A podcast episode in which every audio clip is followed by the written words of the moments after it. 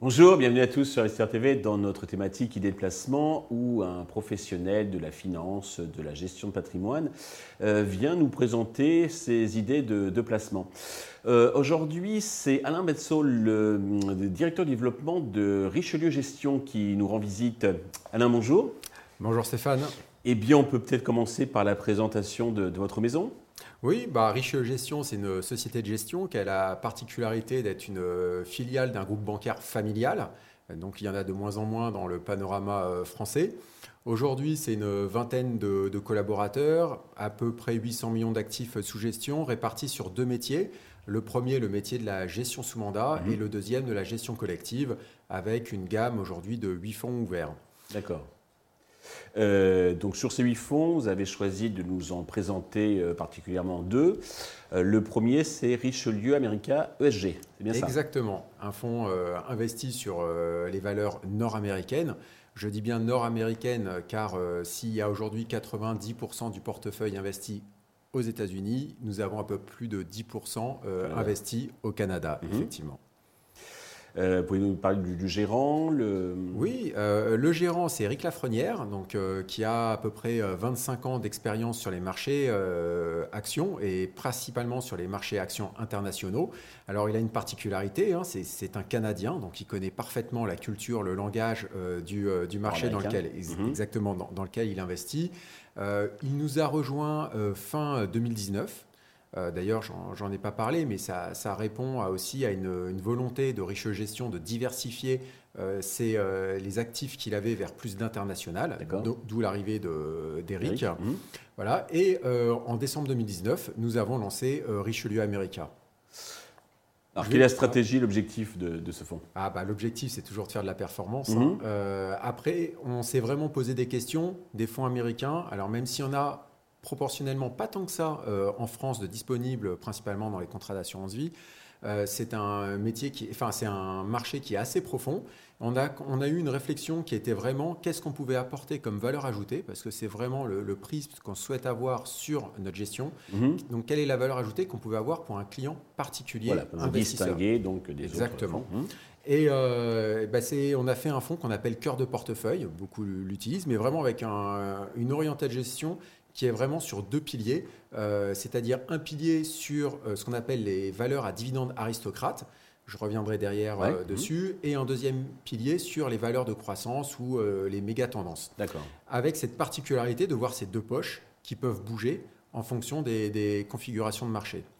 Si je fais un, quelque chose enfin, si je représente un peu le fonctionnement, mmh. c'est de se dire que si les marchés sont assez averses ou risqués, nous allons nous focaliser sur la partie valeur à dividende aristocrate. Mmh. Ce sont toutes ces sociétés qui ont eu cette faculté, année après année, à avoir une croissance du dividende, peu importe le contexte économique. Donc on ne va pas dire qu'ils s'affranchissent du cycle économique, mais ce sont des sociétés qui sont beaucoup plus résilientes. Et d'ailleurs, c'est une partie du fonds qui a très bien résisté euh, l'année dernière.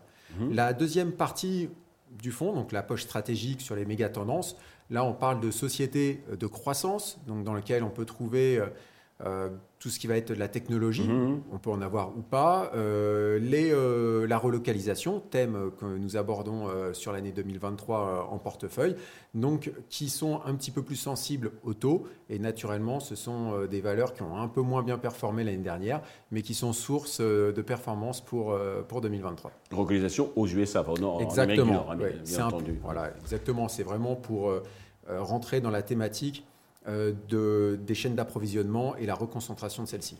C'est des sociétés de quelle taille hein Alors, ce sont pour nous que des grosses capitalisations, enfin en, majorité. Mhm. Le portefeuille est investi aujourd'hui à plus de 86% sur des sociétés euh, qui ont plus de 7 milliards de taille de capitalisation, et même beaucoup plus d'ailleurs. Et nous avons quand même, ce que nous avons renforcé euh, durant la fin de l'année 2022 pour 2023, euh, des sociétés de plus petite capitalisation. Après, ça reste aux États-Unis. On parle de sociétés qui font au moins entre 2 et 7 milliards de, capitalisation boursière. C'est un fonds concentré, dilué, il y a combien de lignes? Non, c'est euh, volontairement un fonds de conviction, mhm. donc euh, concentré sur 35 lignes, donc avec des pondérations pour les principales lignes de l'ordre de 3 à 4% donc le top 10 du fonds est à peu près aux alentours de 40% euh, en termes d'investissement. D'accord. Alors le deuxième fonds que vous avez choisi de, nous présenter, c'est euh, Family Small Cap, Richelieu Family Small Cap. Hein. Exactement. Euh, une grande particularité, alors c'est un fonds qui est pour le coup plus ancien chez nous, parce que c'est un fonds qui va fêter bientôt ses 10 ans. avec d'ailleurs les mêmes gérants, on en reparlera peut-être derrière. une vraie particularité, ça doit être un des seuls fonds qui soit et small cap et sur les entreprises familiales. On entend beaucoup parler euh, de cette thématique. Nous, c'est une thématique que nous avons intégrée dans le fonds dès son lancement euh, en, euh, bah, il y a une dizaine d'années, en, en, 2004. Mhm. et 2004, 2014, pardon. Oui, et, et, donc, qui a pour vocation, dans un univers de small cap, donc des sociétés qui sont à moins de 5 milliards de taille de capitalisation, mhm. au niveau européen, euh, d'investir dans ces valeurs dont euh, l'actionnaire peut être le fondateur, la famille du fondateur ou éventuellement le top management. Très bien. Donc là, on est sur l'Europe. En termes donc de, taille, on a vu hein, que c'est plutôt euh, au-dessous, donc c'est 5 ou 2 milliards C'est en dessous de 5 milliards. et aujourd'hui, si on regarde la médiane, doit être aux alentours d'un milliard, euh, 2, 1 milliard 3. D'accord. Et c'est tout secteur Et c'est effectivement tout secteur. D'accord. Les gérants, donc, euh, c'est qui? Alors, les gérants, c'est une équipe de gestion. Donc, c'est un des plus anciens gérants de la maison Richelieu, donc Xavier Afren, qui est euh, associé à Clémence de Jacob. Donc Qu'on recevra prochainement sur les TV. Donc euh, on va commencer par Xavier. Xavier donc, a lancé un fonds qui s'appelait Croissance PME en 92, qu'il a géré jusqu'à il y a deux ans avant de, rejoindre la gestion pleinement de, de Family Small Cap avec Clémence. Clémence a intégré euh, les équipes de Richelieu Gestion euh, en 2005, mhm. voilà, en tant qu'analyste, et après a lancé euh, ce fonds dédié à la thématique des, valeurs familiales. Et donc Clémence s'occupe de tout ce qui est européen, mhm. et Xavier s'occupe principalement de tout ce qui est français. D'accord, ok. quelle est la stratégie du fonds?